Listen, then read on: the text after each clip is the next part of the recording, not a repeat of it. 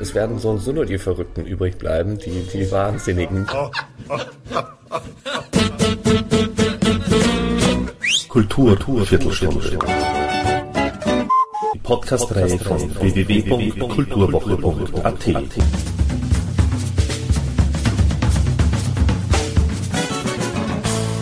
Präsentiert von Manfred Horak.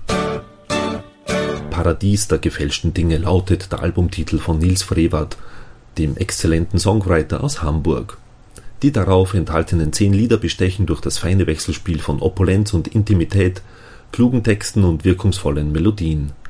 Wir trafen uns im Café Jelinek und sprachen über seine Begegnung mit Rio Reiser, über seinen Wechsel zu Grönland Records, wie sich seine Lebensumstände als Musiker geändert haben, welchen Tipp er für junge angehende Musiker parat hält und auch, was Nils Frevert an Wien mag.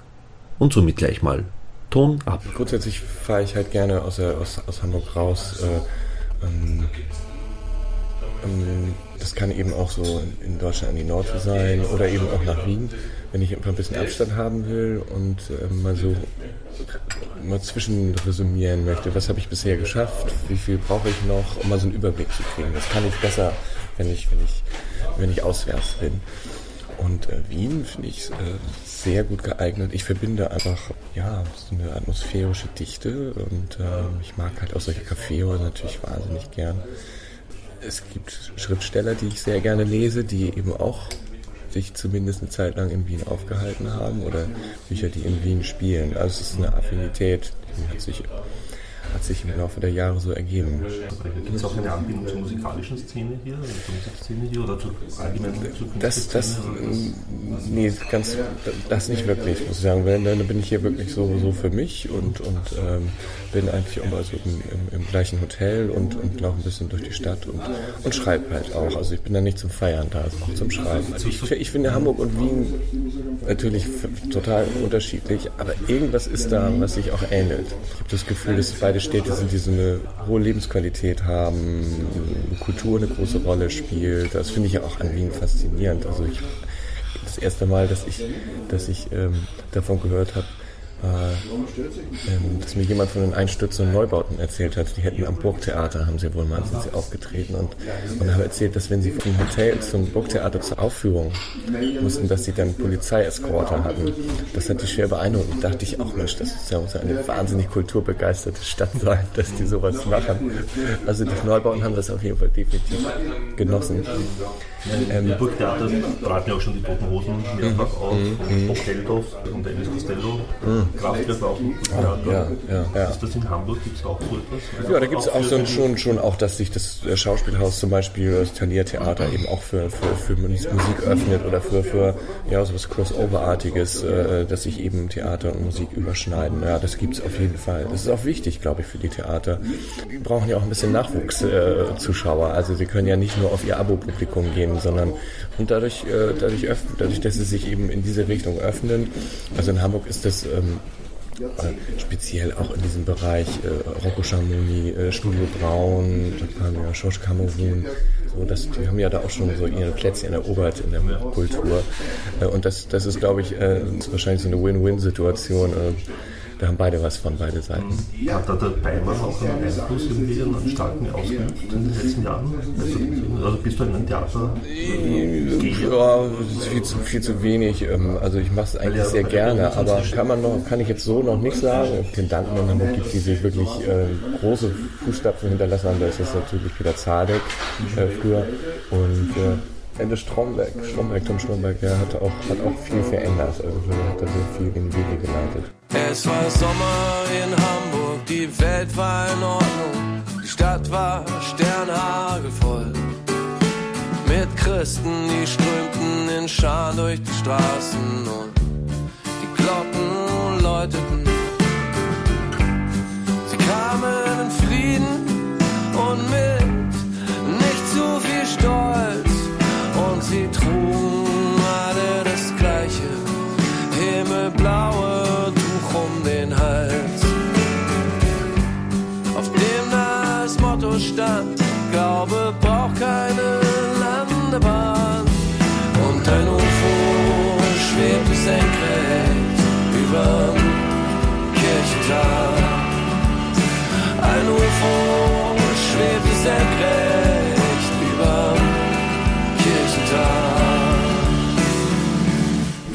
Für den ganzen Kulturbereich extrem starke Änderungen gegeben. Mhm. Anhand der starken technologischen Entwicklungen, die es gibt in der digitalen Welt. Oder der Musikszene stark getroffen hat. Großer Anteil auch in Film, Theater noch eher weniger. Klarerweise, weil das ja doch ein sehr analoges Ding ist. Aber wie, wie gehst du damit ja. um? Ja. Wir sind in etwa gleich alt, habe ich gesehen, mhm. aber wir sind halt eher so 80er Jahre oder so, frühe 80er Jahre im Prinzip aufgewachsen? Boah, ja, so, ja, auf jeden Fall schon, obwohl ich das ein bisschen bereue manchmal. Wär, dann dann wäre ich lieber, musikalisch wäre ich lieber in den 70ern aufgewachsen, aber äh, ich, das, musste ich, das musste ich dann alles erst später, erst später entdecken, sind für mich. Äh, äh, und ähm, es hat sich wahnsinnig viel verändert. Wenn, wenn, du fragst, wie ich damit umgehe, ich gehe zwischendurch arbeiten, weil ich von der Musik nicht alleine leben kann. So gehe ich damit um. Und das sage ich ohne Bitterkeit. Äh, ähm, äh, aber ich finde, also ich stehe da auch zu. So, es ist so, äh, das auch mal ganz gut, wenn die Leute draußen sehen, dass das die Realität ist. Es ist eine komplexe Angelegenheit und ich will auch, ich habe auch gar keine Lust, da so der Spielverderber zu sein. Ich finde auch viele Veränderungen gut, aber einige, mit einigen hadere ich auch. Naja, wenn ich mich mit Freunden oder Bekannten unterhalte, wie sie Musik konsumieren, wie zum Beispiel man über Streaming-Dienste spricht und ich sage, naja, das ist für uns Musiker eigentlich Genickschuss. Und die sagen, naja, aber ihr, ihr lebt doch eigentlich eigentlich eher von den Konzerten. Sag ich, ja, das stimmt, ich lebe eigentlich eher von Konzerten. Aber das tun jetzt alle Musiker und deswegen versuchen alle Musiker über Konzerte irgendwie ihr Geld noch reinzuholen. Das heißt, es gibt sehr, sehr, sehr viele Konzerte. Einfach ganz einfach sehr viel Musik. Also ja, und es ist schwierig, genau. Naja, so, gut, ich weiß nicht, was du meinst. So, so würde ich es nicht formulieren wollen als Musiker, aber ich weiß, was du meinst. Es ist eine, sagen wir mal so, wenn, und wenn, wenn man dann auch noch ähm, so eine gewisse Qualität auf die Bühne bringen will, die vielleicht auch noch mit, mit, mit mehreren Musikern, Gastmusikern verbunden ist. Das heißt, du musst irgendwie gucken, wie finanziere ich das. Es macht die Sache nicht einfacher, aber es ist auch eine Herausforderung. Ich habe wirklich, denke ich, gelernt, aus, mit wen, aus wenig Budget viel auf die Beine zu stellen. Gehört auch einfach zum Job dazu. Naja, und ich denke, mein Publikum ist eher ein erwachsenes Publikum. Das sind Menschen, die kaufen auch noch Platten. Die interessieren sich und die, und die hören auch da einen gewissen Wert. Und das ist, denke ich, das ist genau das, was ich auch machen will oder zumindest ich mache. Eine Musik, der man anhört, dass sie nicht mal so eben, wie soll ich sagen, dahergespielt ist und für die man irgendwelche vorgefertigten Sounds benutzt hat, die man auf dem Rechner hat, sondern es ist alles live passiert. Es ist, da sind Menschen mit im Spiel, da sind wirklich fantastische Musiker. Die, es ist eine andere Form der Organisation, also so etwas auf die Beine zu stellen, ist etwas aufwendiger, als einfach zu Hause zu sitzen und, und moderne Popmusik zu machen. Genau, das hört man der Musik, denke ich, auch an. Du sagst, es gibt zu viel Musik. Das, das, das glaube ich nicht. Es gibt zu viel Musik umsonst. Musik ist für vielleicht eine jüngere Generation etwas geworden, was, was, was man immer so, was einem jederzeit zur Verfügung steht und, und was einem immer so herangetragen wird. Und ähm, das, das finde ich ein bisschen, ein bisschen schade. Oder ich, ich höre anders Musik. Ich mag es gerne, Sachen zu entdecken.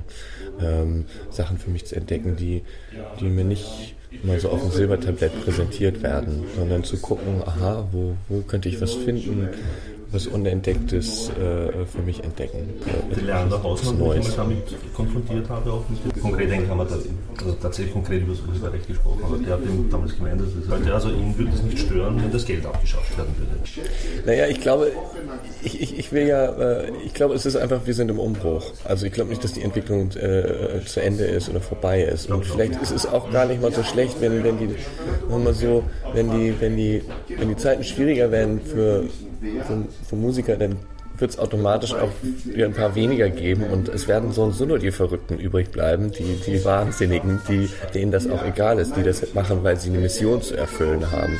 Also so ist auf jeden Fall mein Gefühl und das ist auch das von den von den Kollegen, die ich so sehr schätze äh, in, in, meinem Umfeld, die ich auch so als, als neue Generation der Liedermacher äh, äh, bezeichnen würde. Mm.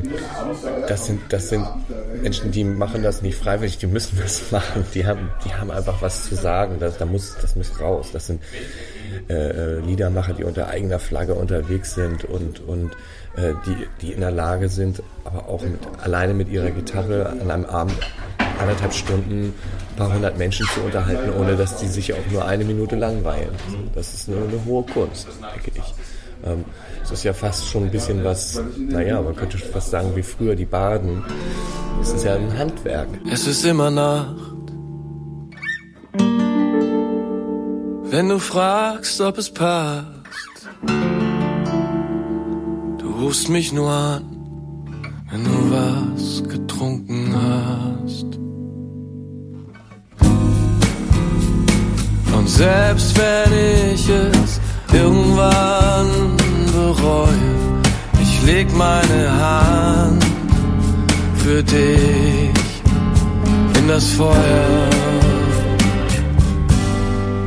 Also es gibt schon auch gewisse Plätze, in denen man auch stattfinden kann. Aber ähm, dafür müssen wir auch weiter kämpfen. Also ich habe jedenfalls das Gefühl, also dass die sich nicht von alleine zur Verfügung stellen. Ähm, und ich habe ja nun auch noch das, das die Idee oder das andere, ich hatte ja mal so von gehobenem Mainstream gesprochen und dass ich nicht vorhabe, den, den, den anderen kampflos zu überlassen. Wenn ich in meinem Publikum gucke, dann sehe ich so, ich will das Wort Erwachsene nicht verwenden, weil das klingt dann so ein bisschen All, sagen wir in Hamburg, so, als wäre irgendwie was Langweiliges. Aber das sind so mündige Menschen. Und ich glaube eben, dass das auch so eine Generation, also meine Generation, das weiß ich, die werden auch noch in 20 Jahren auf Konzerte gehen wollen, wollen irgendwas, äh, sich irgendwas angucken, was, was, was, was sie irgendwie in ihrem Herzen berührt. Das sehe ich so als meine Mission. Also eben da muss ich ehrlich sagen, dass ich so das ganz junge Publikum nicht, ja, so ich will nicht sagen, Dings liegen lasse, aber, aber ich, ich äh, richte mich nicht danach, sondern ich finde es eben interessanter, so das Publikum so zu, sagen wir mal, zwischen ab 25 oder Ende 20 bis 50 finde ich es ein spannendes Publikum äh, und äh, ja, da gibt es auch so sehr wenig, denke ich, was vielleicht auch ein, naja, einen gewissen Anspruch mitbringt. Oder sagen wir mal nicht, nicht in so eine Plattheit verfällt, in so eine Flachheit. Ähm, und das ist ja auch so, ein, so ein Grad, so, äh, wie kann man unterhalten, aber auch mit einem gewissen Anspruch, ohne zu verkopft zu wirken. So. Also das ist so der Weg, den ich versuche ja. zu gehen. Du hast ja auch eben den Labelwechsel damit sozusagen begründet. Ja, halt, ne? ja. Das, das Gute an, an, an Grönland ist, dass sie sehr genau sich vorüberlegen, was sie veröffentlichen und dass sie eher wenig veröffentlichen und das dann aber auch wirklich ganz bewusst und dann auch Zeit haben, sich darum zu kümmern und eben auch so eine Platte auch noch irgendwie ein paar Wochen oder sogar Monate nach der VÖ auch noch zu begleiten. Ähm, das haben ja große Firmen heute, nee, überhaupt nicht. Weder die großen Firmen haben das, weil die bringen so viel raus und auch die kleinen Indie-Firmen äh, haben da auch Schwierigkeiten, weil die müssen auch irgendwie zusehen, dass sie das Schiff irgendwie noch über Wasser halten. Und da ist ähm, Grönland wirklich die perfekte Mischung. Und ich glaube, es passt auch wirklich gut äh, zur Musik oder die Musik passt da auch gut zum Label. Ich fühle mich da sehr wohl. Heute Morgen stand in der Zeitung. Es war nur eine kurze Nachricht. Hab gehört, dass Selbstgespräche dürfen nicht verwendet werden vor Gericht. Und du sagst, ich war noch nicht mal vorgeladen, bin ja nur Zeuge der Stereoanlage. Ich finde, du bist zu streng wenn es das nur wäre, nenn die Gründe, denn du bist doch nicht das Loch in der Atmosphäre.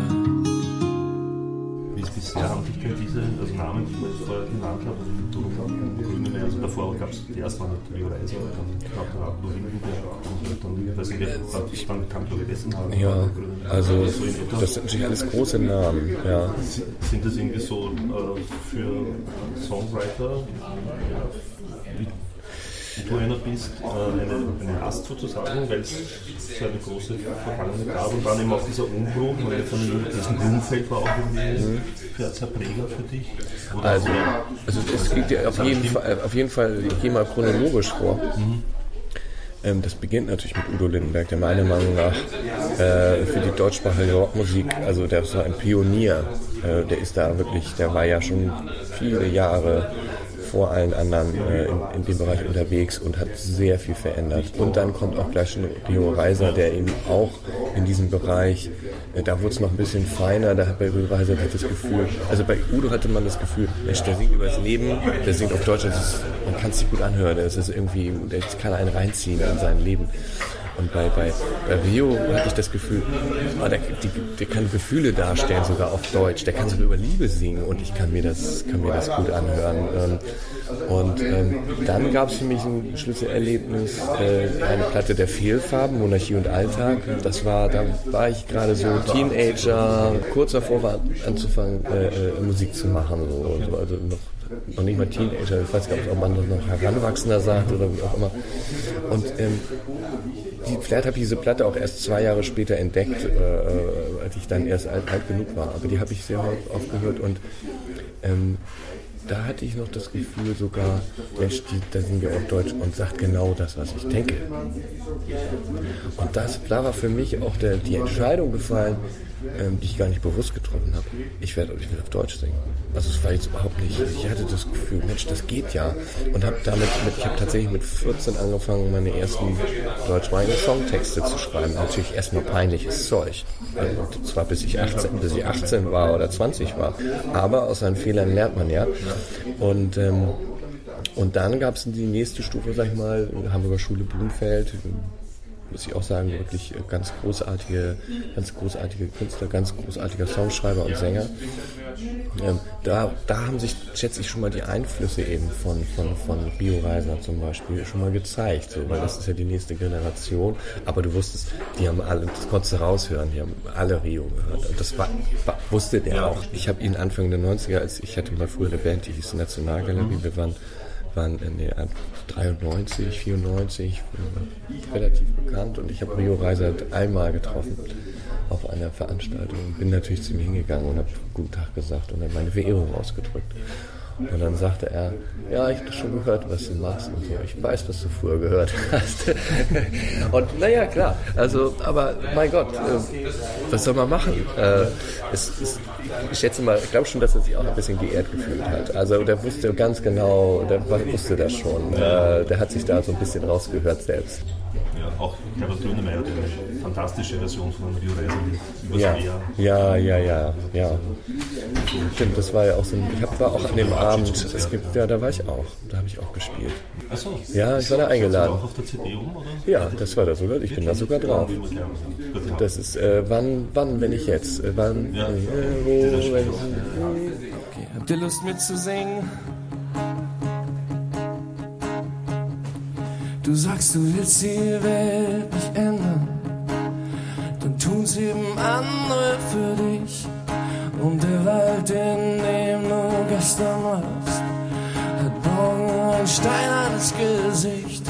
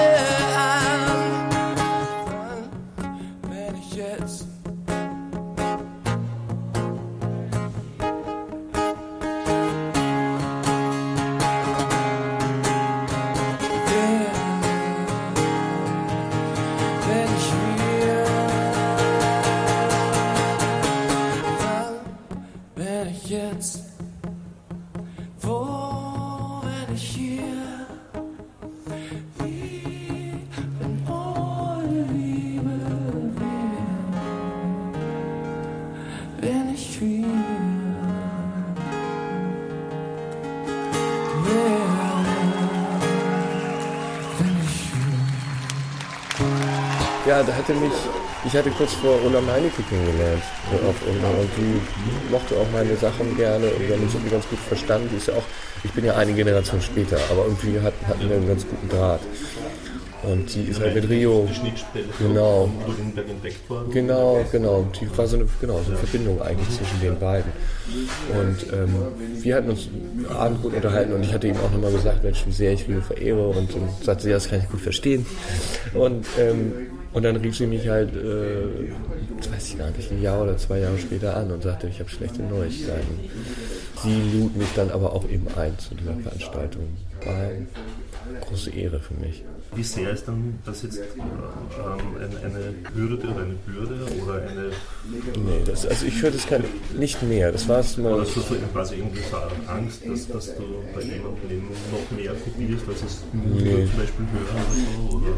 Da, also da bin ich mir ganz sicher. Nee, das, also das habe ich, das habe ich früher vielleicht gemacht, aber ich habe ähm, seitdem ich jetzt das so abzugrenzen. Das, das, genau, das ist das habe ich einfach gemerkt ähm, mit, mit, der Platte vor zehn Jahren, Seltsam öffne mich. Das war ja mein zweites Soloalbum und da habe ich mich im Grunde genommen neu aufgestellt nochmal. Und an dem Punkt habe ich gemerkt, es, es, tut mir nicht gut, wenn ich mich an anderen orientiere, weil, mh, mm, weil doch jeder für sich einfach so, so, äh, so eigenständig ist äh, ähm, und habe das ganz bewusst gelassen und habe gemerkt plötzlich, ach, jetzt funktioniert es ja irgendwie ganz anders und eigentlich kommen, klingen die Platten jetzt plötzlich viel eher so, wie ich es mir vorher erhofft hatte. Also ähm, äh, bis zu diesem Zeitpunkt in den äh, 90er Jahren habe ich auch viele Platten rausgebracht. Die klangen aber nie so, wie ich es wie ich es mir vorgestellt hatte vorher. Auch ganz gut, aber irgendwie anders. Und dann erst kam ich irgendwie an den Punkt, dass die plötzlich auch so klangen. Und äh, da hat es bei mir irgendwie Klick gemacht und dann äh, seitdem macht mir das Musikmachen selbst. Also bereitet mir auch mehr Erfüllung und, und deswegen mache ich das auch noch und deswegen macht es mir mehr Spaß denn je. Alles